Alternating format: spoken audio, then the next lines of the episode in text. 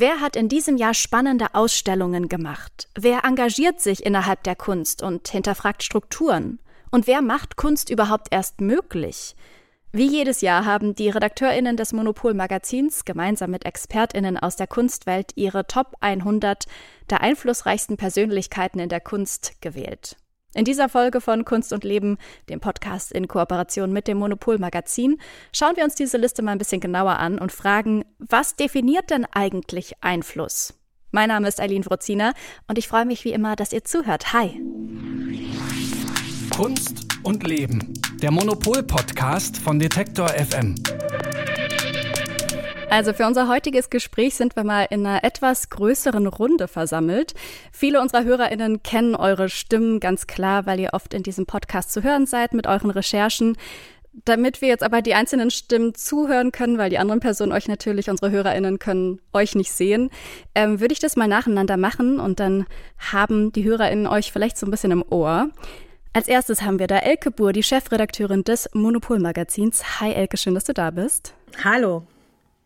Dann haben wir Sebastian Frenzel, stellvertretender Chefredakteur. Hi Sebastian. Hallo Eileen. Und Saskia Trebing, Redakteurin bei Monopol. Hi Saskia, schön, dass auch du da bist. Hallo. Auch hallo. Gut, dann starten wir rein. Sie ist ja Tradition bei Monopol, diese Liste der Top 100 der einflussreichsten Persönlichkeiten. Den Einfluss, den definiert ihr aber nicht über Verkaufszahlen oder Auktionserfolge. Ihr setzt da einen anderen Maßstab für Erfolg und Einfluss. Mich interessiert es wirklich sehr. Auf welche Kriterien achtet ihr da? Habt ihr da bestimmte oder wie kommt das alles zustande? Die Idee ist, bei der Top 100 Liste wirklich eine Liste äh, dessen zu machen, was in diesem Jahr wichtig ist. Also wir machen keine All-Time Favorites oder äh, wer am teuersten verkauft wird oder so, sondern wir gucken, äh, was gab's für Ausstellungen, wer hat den Diskurs bestimmt, wer hat interessante Sachen gemacht, tolle Kunstwerke gemacht und äh, wir finden das ähm, heraus, unter anderem, indem wir eine ähm, Gruppe von Kuratorinnen und Kuratoren und Expertinnen und Experten befragen. Das ist unser sogenanntes Advisory Board. Das hört sich dann mhm. ein bisschen besser an, deswegen äh, nennen wir das so. Und äh, die machen uns dann ganz viele Vorschläge. Ja, daraus ergibt sich dann die Liste. Und habt ihr dann quasi so eine, ähm, also jede Person von euch, macht ihr vorher schon eine eigene Kategorisierung, Hierarchisierung? Wisst ihr das schon für euch und geht dann mit denen ins Gespräch oder seid ihr da in einem ganz offenen Plenum sozusagen? Ich würde sagen, es ist ein bisschen wie Tetris. Also es ist alles ein bisschen gleichzeitig und passiert dann natürlich auch irgendwie ein bisschen von außen nach innen. Also dass wir zuerst ähm, brainstormen, auch in der Redaktion, wer ist uns jetzt ganz besonders wichtig, wer muss auf jeden Fall rein. Und dann ähm, mhm. gucken wir auch so ein bisschen, wer war in den letzten Jahren dabei und was hat die Person in diesem Jahr gemacht. Und so kreist sich das eigentlich immer ein bisschen weiter ein durch Diskussionen zwischen uns, dann eben die äh, externen Vorschläge. Und dann ist es natürlich bei 100 Plätzen dann einfach so eine Feinjustierung, die dann ein bisschen Zeit braucht. Also ich würde sagen, es gibt dann mhm. immer Versionen vom Prototypen bis zur Liste sind dann immer so verschiedene Zwischenstufen auch im Umlauf gewesen, an mhm. denen wir immer wieder gearbeitet haben und Manchmal hat dann jemand ja auch noch eine Eingabe, ähm, ah, es fehlt noch jemand und dann, ähm, bis man genau mhm. auf die 100 kommt, hat es schon ein bisschen gedauert. Mhm. Wie lange braucht ihr eigentlich dafür? Also wann fangt ihr an mit dieser Liste? Also im Hinterkopf haben wir das irgendwie alle das ganze Jahr über. Manchmal merkt man dann schon im Mai irgendwie, wenn Venedig Biennale ist oder so eine Großveranstaltung irgendwo, ähm, wow, da war jetzt wirklich äh, eine Arbeit dabei, ähm, die, die könnte, die wird das Jahr überdauern und die wird das Jahr irgendwie geprägt haben und im Gespräch bleiben. Oder man sieht eine Newcomer äh, wo man denkt, der hat auf jeden Fall ähm, Potenzial und dann, dann schreibt man die Liste irgendwie im Hinterkopf immer mal ein bisschen mit. Und dann mhm. wirklich die Arbeit beginnt sechs Wochen vorher, würde ich sagen. Ja, und eigentlich ist dann unser eigenes Heft dann auch eine ganz wichtige Quelle. Also das ist eigentlich ganz praktisch. Das ist so der erste Schritt, dass wir irgendwie gucken, also dass wir selber unsere ganzen Hefte nochmal durchgucken und gucken, okay, was war denn da jetzt eigentlich und was war da besonders spannend? Und dann irgendwie, da kommt dann dazu die Außenperspektive. Also innen, außen ist dann beides äh, auch wichtig, weil wir müssen es ja auch objektivieren. Wir können ja jetzt nicht nur von uns und unserer Berichterstattung ausgehen, sondern äh, wir müssen natürlich irgendwie das auf ein viel breiteres, äh, breitere Basis stellen, damit das auch eine Überzeugung Liste wird. Dann gehen wir doch mal so ein bisschen rein in die Liste. Leidenschaft, Hedonismus und ihre Unberechenbarkeit, das macht für euch Isa Gensken zur diesjährigen Nummer eins. Zu ihrem 75. Geburtstag schenkte ihr die neue Nationalgalerie in Berlin in diesem Jahr die Retrospektive 75-75, da haben wir auch drüber gesprochen.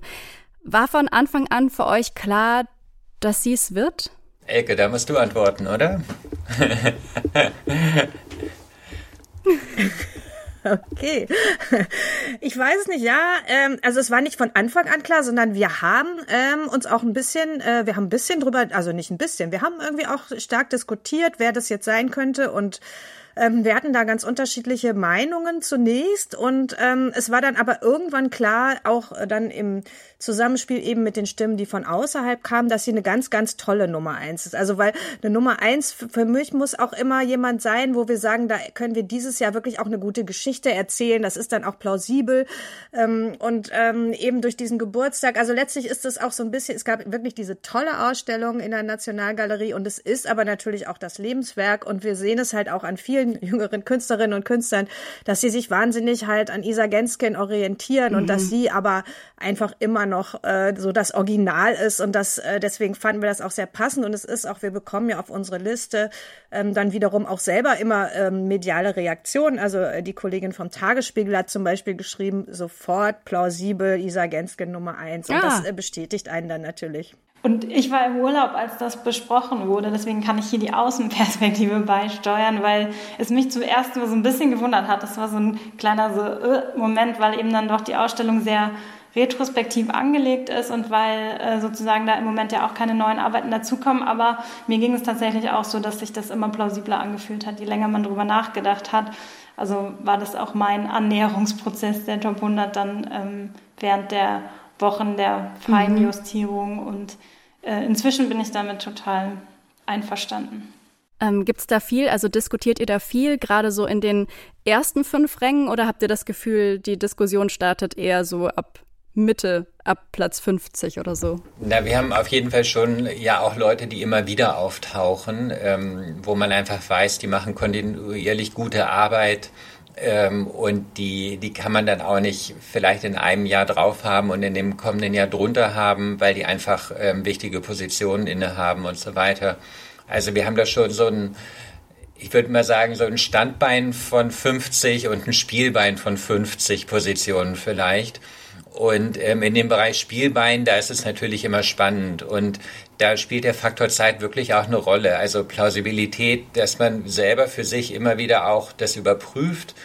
Und ähm, dann hört man das einmal, dann denkt man nochmal drüber nach, dann spricht man mit jemandem drüber, dann denkt man nochmal drüber nach. Ähm, und so entsteht dann das Ranking nach und nach. Die, die externen Berater, die wir haben, das sind ähm, teilweise auch Kritiker, aber das sind eben auch Kuratoren, Museumsdirektoren. Ähm, und äh, die haben natürlich nochmal eine andere Perspektive auch. Und in der, in der Mischung findet sich das dann nach und nach. Aber es sind am Anfang schon, schon viele Diskussionen auch. Es ist auch so ein bisschen äh, unfair, so, äh, immer finde ich, den Künstlerinnen und Künstlern gegenüber, aber so ist halt das Leben. Also die Künstlerinnen und Künstler sind diejenigen, die immer äh, rausfliegen sozusagen, mhm. also die wechseln, weil da geht es halt darum, wer hat jetzt dieses Jahr gerade die große, tolle Ausstellung gemacht, während so die Museumsdirektorinnen und die äh, Leute aus dem Kunstmarkt und so weiter, also das, was wir die Kunstermöglicher nennen, mhm. die bleiben natürlich konstant. Das heißt, die sind eher so das Standbein, während das Spielbein halt Künstlerinnen und Künstler sind. Mhm. Und da gibt's halt ganz wenige, die sich über die Jahre halten. Also da könnte man vielleicht sagen, Wolfgang Tillmanns oder so ist für uns jemand, der eigentlich immer dabei ist. Ähm, aber ähm, deswegen ändert, also wechselt sich auch, wechselt ja auch die Nummer eins bei uns sehr ja. häufig. Und was ich auch bei den Diskussionen dann immer spannend finde, ist, dass natürlich äh, jede und jeder von uns auch persönliche Favoriten hat und man pitcht das natürlich auch so ein bisschen und das ist dann aber immer eigentlich total produktiv, weil man ja dann eben merkt, man kann ja nicht einfach nur sagen, dass man diese Person gern hat, sondern man schärft eigentlich so seine Argumente und kommt dann meistens auch bekommt eine ziemlich ja. Äh, direkte Reaktion und so sind es eben nicht dann einfach eine Anhäufung von persönlichen Vorlieben, sondern auch dann so ein Konsens, der sich äh, über die Zeit rausstellt und ähm, manche werden natürlich dann auch fies abgeschmettert. Aber es ist eben dann äh, nicht so, dass wir jetzt alle unsere Lieblinge, jeder irgendwie kriegt fünf oder so, sondern wir machen das wirklich, wir diskutieren das aus und das ist dann auch, sind sehr lange Sitzungen oftmals, aber man geht da meistens auch mit so neuen Perspektiven raus, ähm, was ich immer auch bereichernd finde für, für die eigene Arbeit oder vielleicht auch für die eigene Sicht auf bestimmte Personen und auf den Kunstbetrieb so im Allgemeinen. Ja, es ist ähm, so, eine, so ein Ranking hat ja immer so eine Autorität auch. Ähm, und man irgendwie schaffen wir diese mhm. Autorität, aber wir werden auch von der erfasst. Und was Elke gerade sagte, stimmt. Also die, die Künstlerinnen und Künstler, die, bei denen ist es natürlich variabler und bei denen kommt es immer darauf an, was die in dem Jahr gemacht haben. Wir haben jetzt aber mit Isa Gensken und vor einigen Jahren auch mit Hans Hake ähm, schon zweimal ältere Positionen gehabt ähm, wo wir dann selber auch quasi wie so ein Museumsdirektor oder wie jemand, der, der ein Buch schreibt über die Kunstgeschichte, dann zurückgeht und eigentlich ein Werk auch ähm, nochmal anerkennt, das vielleicht vor 30, 40 Jahren begonnen hat bei beiden, also echt lange her. Und wo mhm. wir dann aber auch selber heute merken, ah wow, ähm, das, das Werk hat einfach totalen Bestand und das ist aktueller denn je. Ähm, und Genau, das war, mhm. war bei Hans Hake damals eigentlich auch ähnlich. Hier im Podcast haben wir ja auch schon über verschiedene Künstlerinnen gerade in diesem Jahr gesprochen. Neben Isa Gensken auch über Nan Goldin oder Rosemarie Trockel, die auch beide in eurer Liste vorkommen. Aber auch über Künstler wie Isaac Julian und Anselm Kiefer. Spielt Gender für euch eine Rolle? Denkt ihr da also wenn wir jetzt in binären Geschlechtern denken, dass ihr das aufteilt, 50 Prozent sind Frauen, 50 Prozent Männer, ist das was, was ihr im Kopf habt bei der Liste? So, ja, machen die immer erst die Liste, dann zählen wir durch. Und dann gucken wir. Und äh, lustigerweise kommt es äh, eigentlich seit ein paar Jahren ganz gut hin. Das liegt daran, dass der Kunst, also es liegt jetzt nicht daran, dass wir irgendwie da uns so anstrengen, sondern daran, dass der Kunstbetrieb wirklich, wirklich, wirklich äh, von der äh, Männerdominanz ganz weit weggekommen ist. Also äh, gerade mhm. in den, was die aktuellen Ausstellungen angeht. Also es ist ja immer noch so, wenn man ins Museum geht, ist es natürlich, äh, also die Kunstgeschichte ist weiterhin total männlich dominiert. Aber die mhm. aktuellen Biennalen oder auch was die Museen für große Einzelausstellungen zeigen und so, da sind einfach ganz viele großartige Künstlerinnen dabei und ähm, mittlerweile auch immer mal wieder äh, nicht-binäre Personen und so weiter. Das heißt, dass, es, dass wir da wirklich ähm, den Kunstbetrieb eher abbilden, als dass wir da äh, das vorgeben. Also mit ähm, dieser Liste, die ihr rausbringt, wollt ihr auch so ein bisschen den Diskurs ja mit anheizen oder zum Diskurs irgendwie anregen innerhalb der Kunstwelt. Auffällig ist dieses Jahr bei eurer Top 100, dass ihr viele Menschen dabei habt, die sich für eine palästinensisch-israelische Verständigung einsetzen oder zumindest auf eine Weise da, darüber zu dem Thema sich geäußert haben. Zum Beispiel Miron Mendel und Saba Nurshema, Hito Steil, aber auch Max Czolek. Welche Rolle spielt denn die Politik dieses Jahr in eurer Top 100?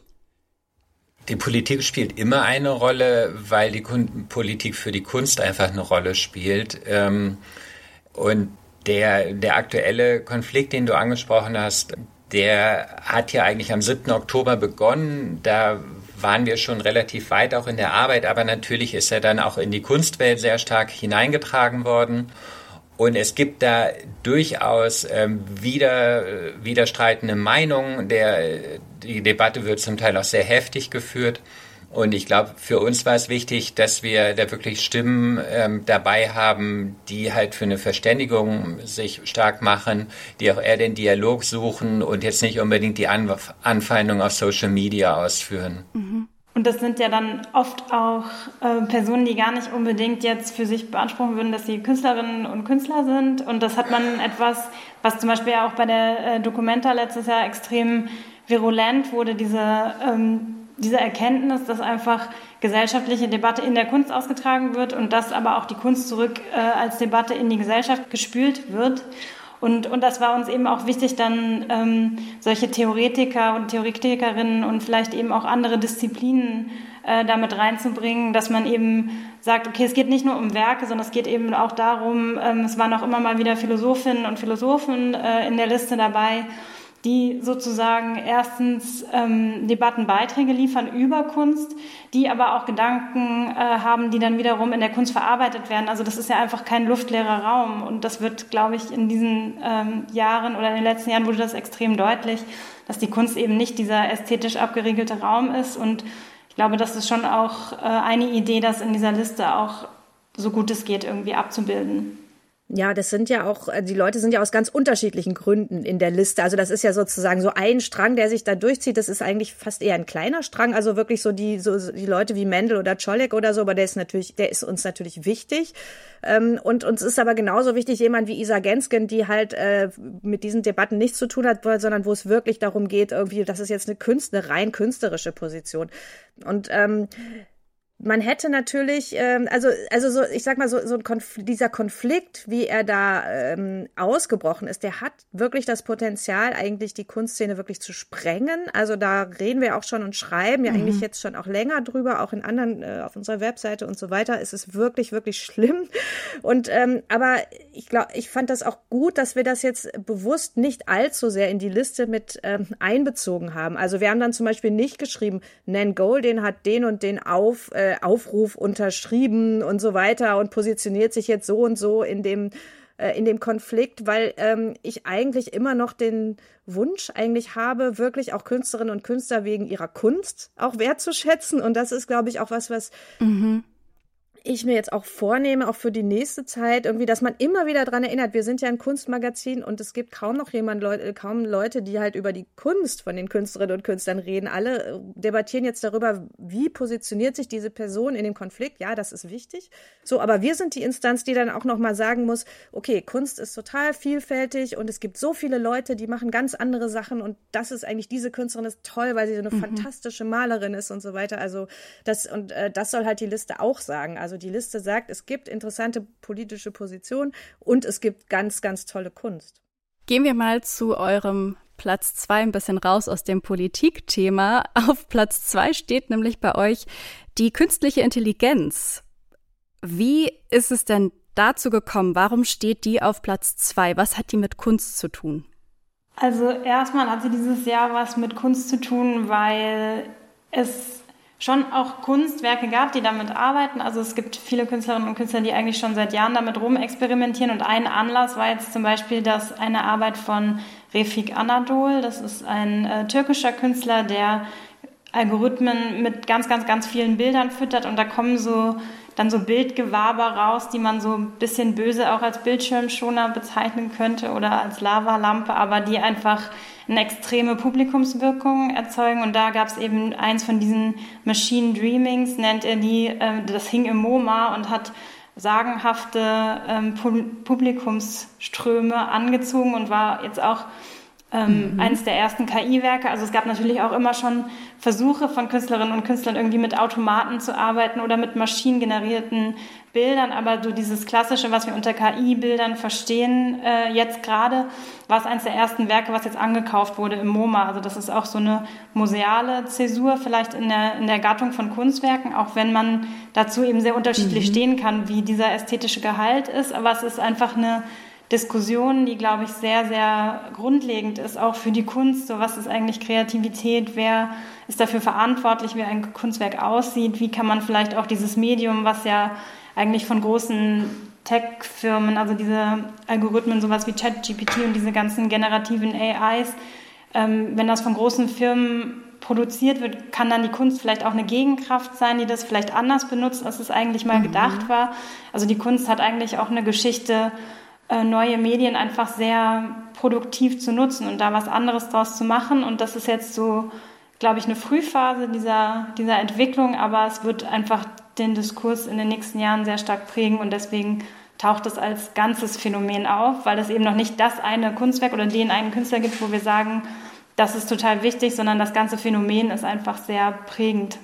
Also werden wir vielleicht auch nächstes Jahr noch die KI auf der Liste haben, aber das Jahr darauf vielleicht schon nicht mehr, wer weiß. Ja, oder man hat einfach ähm, gute Künstler, die mit KI arbeiten. Das wäre dann vielleicht die beste die genau Entwicklung für uns oder die interessanteste. Aber vielleicht dauert es bis dahin ja noch ein bisschen. ähm, oft werden diejenigen vergessen, die hinter den Kulissen arbeiten. Die vergesst ihr aber natürlich nicht. Die KuratorInnen, die MuseumsleiterInnen, die GaleristInnen. Diejenigen, die Kunst in vielen Teilen erst überhaupt ja möglich machen. Eure Nummer 5 ist Bonaventure Dikung. Der Kurator, Professor und Biotechnologe ist seit diesem Jahr neuer Intendant des Hauses der Kulturen der Welt in Berlin. Der erste, der dieses Haus leitet, der nicht aus Europa kommt. Wie divers ist denn eure Liste? Ah, wie divers. Jetzt haben wir nicht durchgezählt. Die Frage ist ja auch, was ist divers? Also ist, äh, geht es um Hautfarbe? Geht es um geschlechtliche Orientierung äh, und so weiter? Also ich glaube, äh, auch da ähm, wir sind ja ein Kunstmagazin, was in Deutschland sitzt. Äh, das heißt, unsere Perspektive ist auf jeden Fall äh, von Deutschland aus in die Welt geschaut und wir sehen das, äh, was sozusagen zu nach Europa kommt, auch teilweise die USA. Aber wir behaupten jetzt nicht, wir würden jetzt hier die Weltkunst abbilden. Also überhaupt nicht. Also das geht auch mhm. gar nicht. Das ist auch gar nicht interessant für unsere Leserinnen und Leser, sondern es geht wirklich darum, was ist in unserem Horizont. Und aber die Kunstszene allein in Deutschland ist extrem international. Ähm, die Kunstszene natürlich, die wir auf sowas wie der Venedig Biennale sehen. Ich meine, da sind ja die ganzen Länderpavillons von überall und so. Und äh, auch die amerikanische Kunstszene ist sehr, sehr international. Und ich glaube schon, dass sich das auch ein bisschen widerspiegelt in, in unserer Liste. Und äh, Bonaventure Nikung ist natürlich einer der wichtigen Museumsleiter jetzt in Deutschland, ähm, der wirklich eine ganz äh, ähm, ja, so ganz interessanten Anfang auch hingelegt hat. Also man hat ja lange gewartet, was macht der und wie die, die er mit seinem sehr diversen Team dann äh, das Haus der Kulturen der Welt übernommen hat. Diese Party, das war wirklich, äh, fand ich umwerfend und wir sind ähm, sehr, sehr, sehr gespannt, wie sich das entwickelt, was er da macht.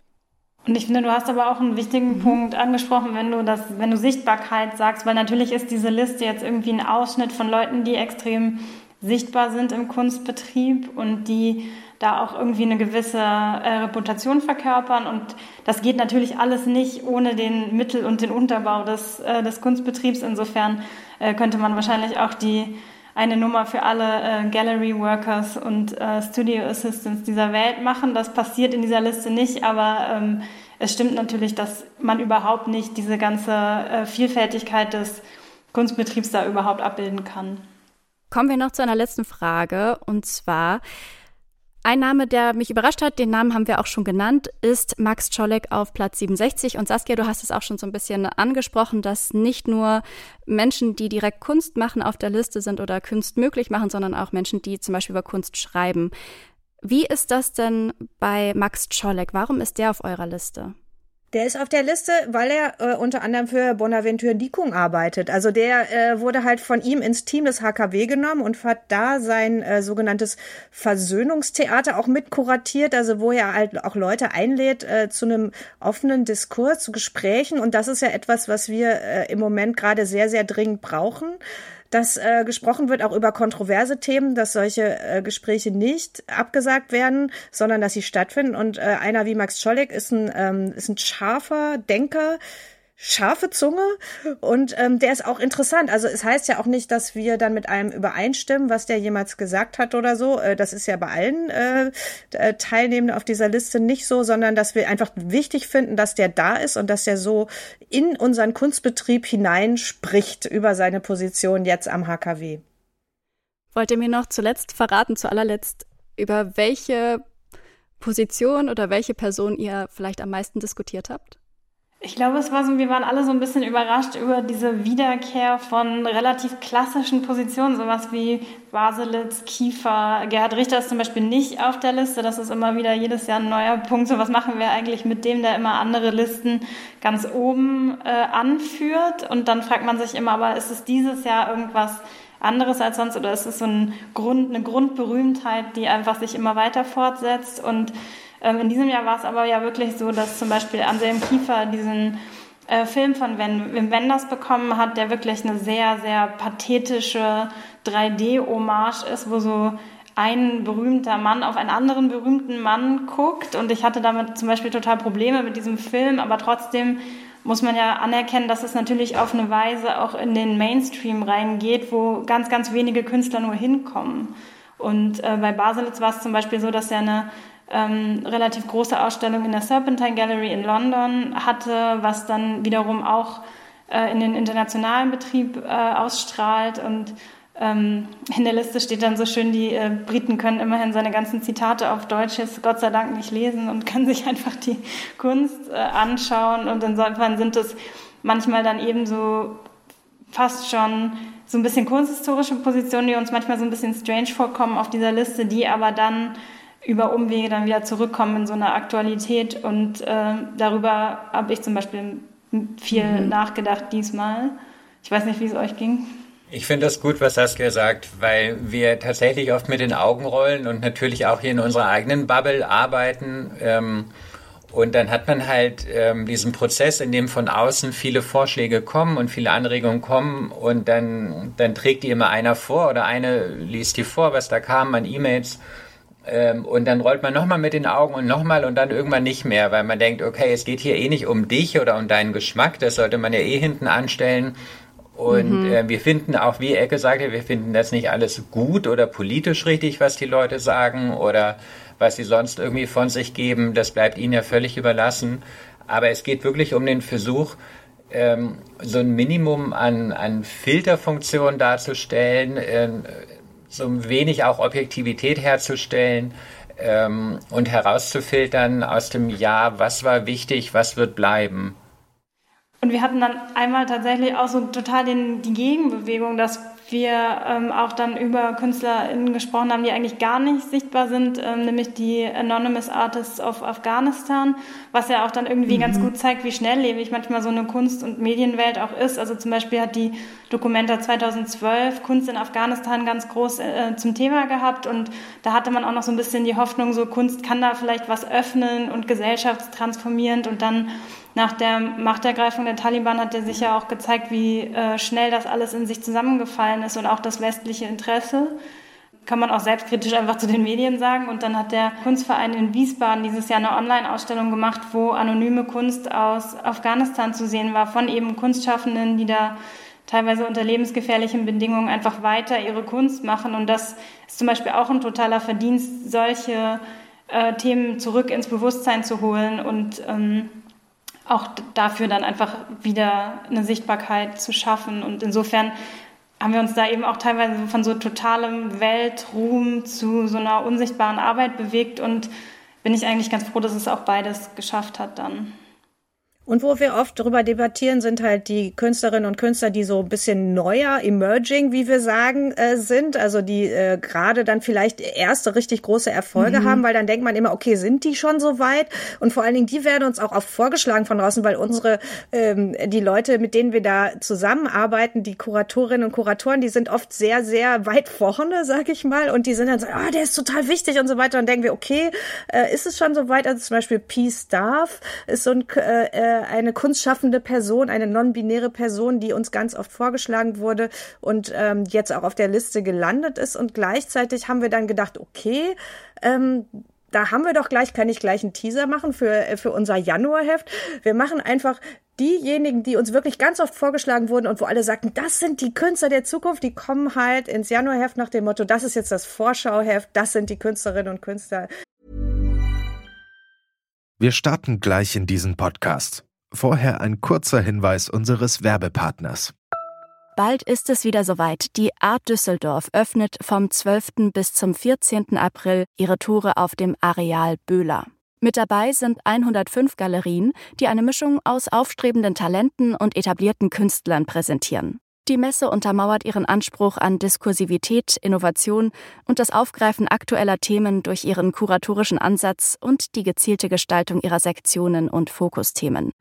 Ihre Themensetzung und das Rahmenprogramm tragen dazu bei, dass die Messe auch weiterhin ein Ort des Austausches, der Debatte und des Kunsterlebens bleibt. Die Fokusthemen 2024 sind Photography und Identity, Retromania und Future Bodies. Unter dem Projekt Change Presented by E.ON werden in Kooperation mit der E.ON Stiftung Arbeiten zum Thema Transformation und Nachhaltigkeit ausgestellt. Für alle, die es gar nicht mehr erwarten können, öffnet die Art Düsseldorf schon zur Preview am 11. April ihre Tore. Mehr Informationen gibt es unter art-dus.de und in den Show Notes. Die wir ab jetzt ganz scharf beobachten, sozusagen so eine Mega-Watchlist. Ähm, und äh, schon hatten wir wieder ein tolles neues Thema. Ich bin auf jeden Fall sehr dankbar, dass ihr diese Liste macht. Wahrscheinlich geht es unseren HörerInnen genauso, auch Menschen, die vielleicht sehr stark in der Kunst verankert sind, aber auch laienhafte Perspektiven. Da kann man sich gut dran orientieren, aber auch mal so ein bisschen das Jahr Revue passieren lassen. Die Top 100 der einflussreichsten Personen aus der Welt der Kunst, darüber habe ich gesprochen. Mit Elke Buhr, mit Saskia Trebing und Sebastian Frenzel. Schön, dass ihr mit mir in dieser kleinen Runde unterwegs wart, in einer größeren Runde. Danke dir. Sehr gerne. Danke auch. Und wenn euch jetzt schon der Kopf schwirrt vor lauter Name-Dropping, dann lege ich euch die Liste der Top 100 wärmstens ans Herz. Ihr findet sie ganz bequem online und könnt nach Herzenslust drin rumschmökern. Die kommende Folge, die wird dann die letzte in diesem Jahr und gleichzeitig auch ein Ausblick aufs nächste Jahr sein. Denn wir feiern 2024 einen ganz besonderen Geburtstag, nämlich einen 250. Sein Wanderer über dem Nebelmeer gehört zum Standardwerk der Romantik und der Mönch am Meer eröffnete ganz neue Gedankenwelten. Die Rede ist natürlich von Caspar David Friedrich. Wenn ihr das nicht verpassen wollt, dann folgt Kunst und Leben im Podcatcher eurer Wahl und erfahrt zuerst, wenn die neue Folge erscheint. Bedanken möchte ich mich an dieser Stelle wie immer ganz herzlich bei meiner Kollegin Sarah Marie Plekat. Sie hatte nämlich die Redaktion für diese Folge. Mein Name ist Eileen Frozina. Ich bedanke mich ganz herzlich bei euch fürs Zuhören, sage ciao und bis zum nächsten Mal. Kunst und Leben. Der Monopol-Podcast von Detektor FM.